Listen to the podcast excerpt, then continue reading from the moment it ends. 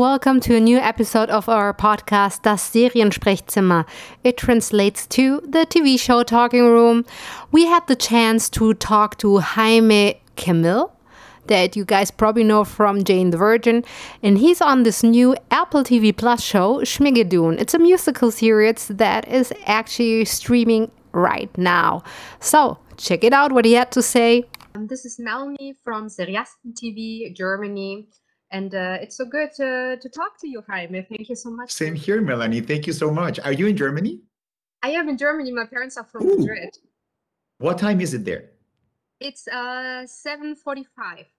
Nice. All right. In, in the evening, yeah. sorry right. to have destroyed your dinner plans. It wasn't oh, our intention. We're sorry. No worries. I, I love talking. it's better than dinner. Thank you. All right. So um let me be honest, I'm not so good with musicals, uh, but you guys really got me in the end. So, what did you think that Schmigadoon works for even people like me? That's an amazing point you made, Melanie. And I'm happy you made that point because people think, or they might not give Schmigadoon a chance because they think it's only a musical. Oh, you know, I'm too manly to watch musicals. But no, it's actually a show that maybe the excuse is to to frame it within a musical, of course. But it's such a well-written show with a beautiful story, as you already witnessed.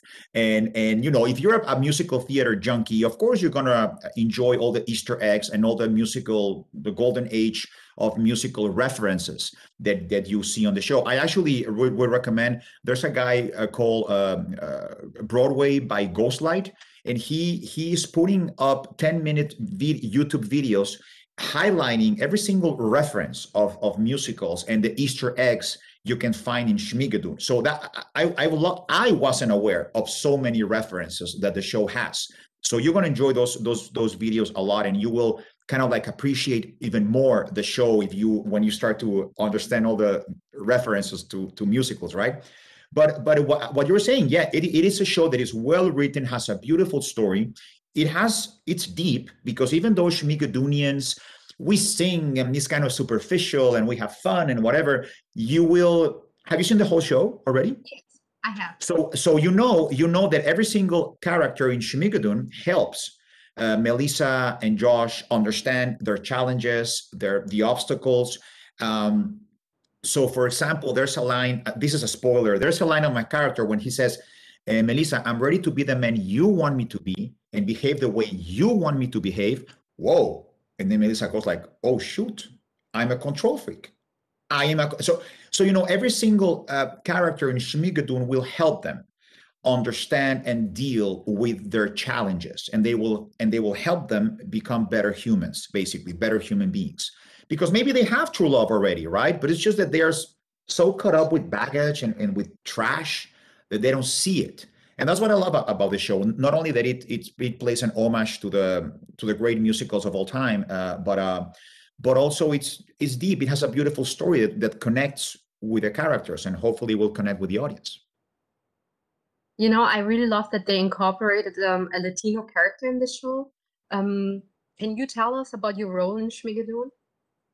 Well, I, I know Cinco Paul very well. He's a good friend because uh, I did a voice for him on Secret Life of Pets. And when we um, uh, pr- uh, presented that movie in New York, I was uh, standing next to him and, and he was super kind. He said, I love Jane the Virgin. I love your show. And I was like, thank you so much. You should come to the set. So make a long story short, we became really close friends. And he was incredibly kind to to write this character for me, precisely for me, because he has seen me in Chicago doing Broadway. He saw me in Mamma Mia, I believe, when I did the Hollywood Bowl production of Mamma Mia. So so he knew that I I was a musical theater junkie. Uh, so uh, so he was kind enough to write this uh, character for me, and I'm and I'm grateful and I'm grateful because Schmigadoon, you know, you do some projects and then some land from the heavens and that's Schmigadoon for me. I I love musical comedy and and you know then you have a DC Dreamcast, right? As a producer, you have this Dreamcast, and then all of a sudden this Dreamcast became a reality. Like Kristin Chenoweth, Fred Armisen, Jane Krakowski, Ariana DeBose, Aaron Tveit. It's like, uh, wait, is this your Dreamcast, or are we or are we really going to work with these individuals, right? And it's a reality. We are we are sharing the stage with uh, national treasures like Kristin Chenoweth, right? and it's super fun. You've already mentioned it that um, is set in the golden age of musicals of the 40s. Um, so, in some to some extent, it does seem a little bit antiquated. But I think there are a lot of issues that we're still dealing with today that uh, the show also um, goes into. Um, so, can you maybe elaborate a little bit about this? Yes, of course. It's it's. I I I think that the, another thing that the show does brilliantly is make fun of ourselves we make fun of the musicals of that era and we make fun of of the what? It's why is everybody dancing? And why is everybody singing now? Why is music coming out from and i love the fact when cecily tells through uh, danny bailey that was a beautiful song you you sang and, she, and he's like what song? The one you just sang. When because that's like it's crazy right it's like it could be an snl sketch and actually snl has done many sketches about about why are we all of a sudden singing without no reason. Uh, so I love the fact that that we make fun of we make fun of ourselves and we make fun of of the fact that musicals burst into song and dance for no reason, right? For no apparent reason, and and that's that's gonna give it a, a touch of being modern, right? And and bringing it more to the to our time. You've already uh, told us that you've done a lot of a lot of musicals on stage. But can you tell me what's the challenge in doing a musical series for TV? Uh, you know, it's um, mm, not really because I really enjoy what I do. For me to be on on a, on a set on a musical set, it's a gift from God. It's just, it's just I love it. I don't see it as a challenge. Yes, there is some preparation behind. There are some rehearsals. There are some this and that, but it's a process. You have to approach the process with love and open heartedly and understand that it's a process. You're going to learn your lines eventually. You're going to get the harmony correct. You're going to get the lines of the song correctly. And it's just a process. And you have to like, you know, just work, you know, work and and trust the process, right? But you know, Cinco wanted us all to sing live. And every time we shot the scenes, we were singing live. And when you do theater, as you know, you go out, you do your scene, you sing your song, and then you rest your voice or you go back to the dressing room, right? Here we did it like TV. So we have to sing your song from your over the shoulder, then sing the song from her over the shoulder, then sing the song from the establishing shot, then sing the song from this, then sing the song from that. So of course you have to sing the song several times. And you know, at some point your voice might get a little tired or whatever, but it's just it's just a it's part of the part of the job. Um, so a couple of episodes have already aired on Apple TV Plus. Um, can you tell me how people have reacted to the show? Have you already had um, feedback? I have no idea, but I, I think Apple uh, said something. Apple TV Plus said something in the line that uh, it significantly exceeded their expectations. So I'm guessing that's a great that's a great thing. Uh, but we're very happy. We're very we're very happy. People are are giving the show a chance. Uh, definitely. Um, episode uh, four airs July 30th, and that's where my character and Ariana DeBose's characters we start to play strongly in the episode because we represent the love triangle between Cecily and Keegan's characters. So um, that's that's why you haven't seen much of Emma Tate and Doc Lopez. But uh, starting this Friday, July 30th, you will be able to see more how Doc Lopez and how Emma Tate will play into the into the main couple's uh, understanding of why they are in Schmigadoon, right? I, have been wondering if um, maybe Schmigadoon is the perfect show for the time that we have now because it's fun and light and it's exactly what one needs. Do you think so? I think so. Yeah, definitely. You have great shows on on Apple TV Plus. I mean, I'm a big fan of Ted Lasso. To be honest, I love that show, and and uh, right, it's incredible. I love and it. Uh, so yeah, now now they have a very strong, very very strong um, uh, Friday nights. Now Apple TV Plus is giving people a very strong Friday night with uh with Ted Lasso, with ourselves airing every single Friday and and i think uh, I, I love that to be honest. Yeah we do need happiness and we do need something light because we are. living you know hard times. Uh, but yeah any show that could bring a smile to people's faces i'll take. About the message of the show and i've, I've thought a bit about it. Um, do you think that the message of what's the message for you? Well the message for me is that um, real love takes work and and that's what you know that's what came to me you know like yeah um, real love is not just easy peasy it's it takes a little bit of work What do you Without think a doubt. message of the show? A hundred percent. That's that's one of the messages. Another message is precisely that that maybe you already have true love, but you are so caught up with nonsensical things that you are not able to see it. So the show Schmigadoon also helps them understand that hey, maybe you already have true love, guys. Just you have to look beyond the baggage, the beyond the you know. There are so many messages that that that it, I'm, I'm sure that every every person will will get a different message from the show, right? But uh, but mainly it is that that true love. It takes effort. It's not something like just that just appears in your life.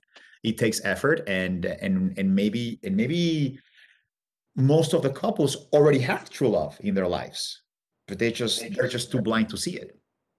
Yeah. So is this uh, the message that you would hope uh, that the audience takes away from Schmigadoon, or is there something else that you really, really hope they're going to take away? I take I take away from Schmigadoon so many things: the joy of the musicals, the choreography, the amazing perform perf- performances of the of my fellow castmates.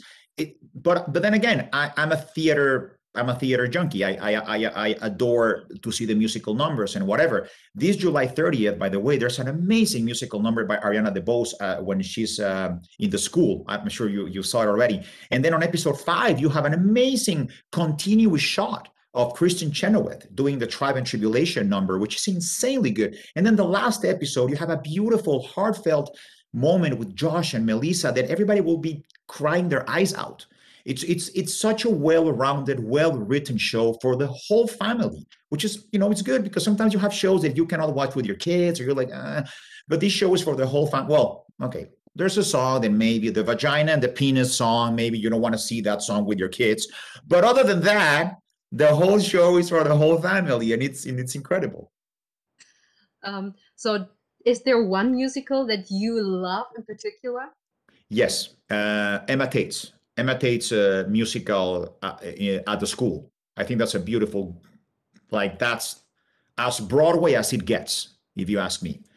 And then the effort, the, uh, you know, the combined effort of Kristin Chenoweth and Barry Sonnenfeld uh, shooting this continuous shot when in the Tribe and Tribulation number, it's just insane. I mean, te- technically speaking, that's a, that's a gift for for uh, you know uh, cinematographically speaking that's incredible to achieve uh, but i think that more theatrically speaking the number emma tate's number steals the show without a doubt. That that, that number steals the show. And i mean kristin who is such a sweetheart she plays like the villain.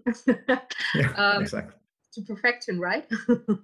To perfection. Well kristin chenoweth is a national treasure and everybody knows that. Period. Like there's there's not much to elaborate on that. She's such a gifted performance and such a such a gift of joy to the world. Jaime, is there a role that uh, any that people still talk to you about? Uh, and do you hope yes. that i guess it's jane the virgin right? Or uh, it's actually don fernando from the mexican version of ugly betty. Oh, okay. uh, a lot of people love that show. Of course i mean we're very lucky. We broke every single rating record in Mexican history, in the television of Mexican history, in the history of Mexican television. But uh, but of course, a lot of people also in the U.S., you know, the crossover to Hollywood is definitely Jane the Virgin, yeah, no doubt. And do you hope that uh, Doc Lopez could be uh, the the one um, that would that people would come and talk to you about? No, definitely. Well, I've been doing this for 26 27 years. So it depends where i am at. It, it, it, depends where i am. People will approach me and say oh i love uh, eva for example when i played a woman on on eva's heels right? Or they will approach me and say oh i love uh, don fernando or i love uh, rogelio de la vega or you know they'll just approach me and depending on what show they like the most they will refer to me as that character. Well i loved you and everything i've seen with you so thank you so much for your time um, you're the best melanie I really hope that people enjoy. I'm going to enjoy Schmigadoon like a non-musical person as me did. That's important. Please highlight that on your story because you don't have to be a musical junkie to enjoy Schmigadoon. That's a very important point you made, and I'm so happy you made it because yeah, people should know that. Thank you so much. Have a good time. Gracias, Melanie. Thank you so much. Take care. próxima vez. Muchas gracias. Tchau.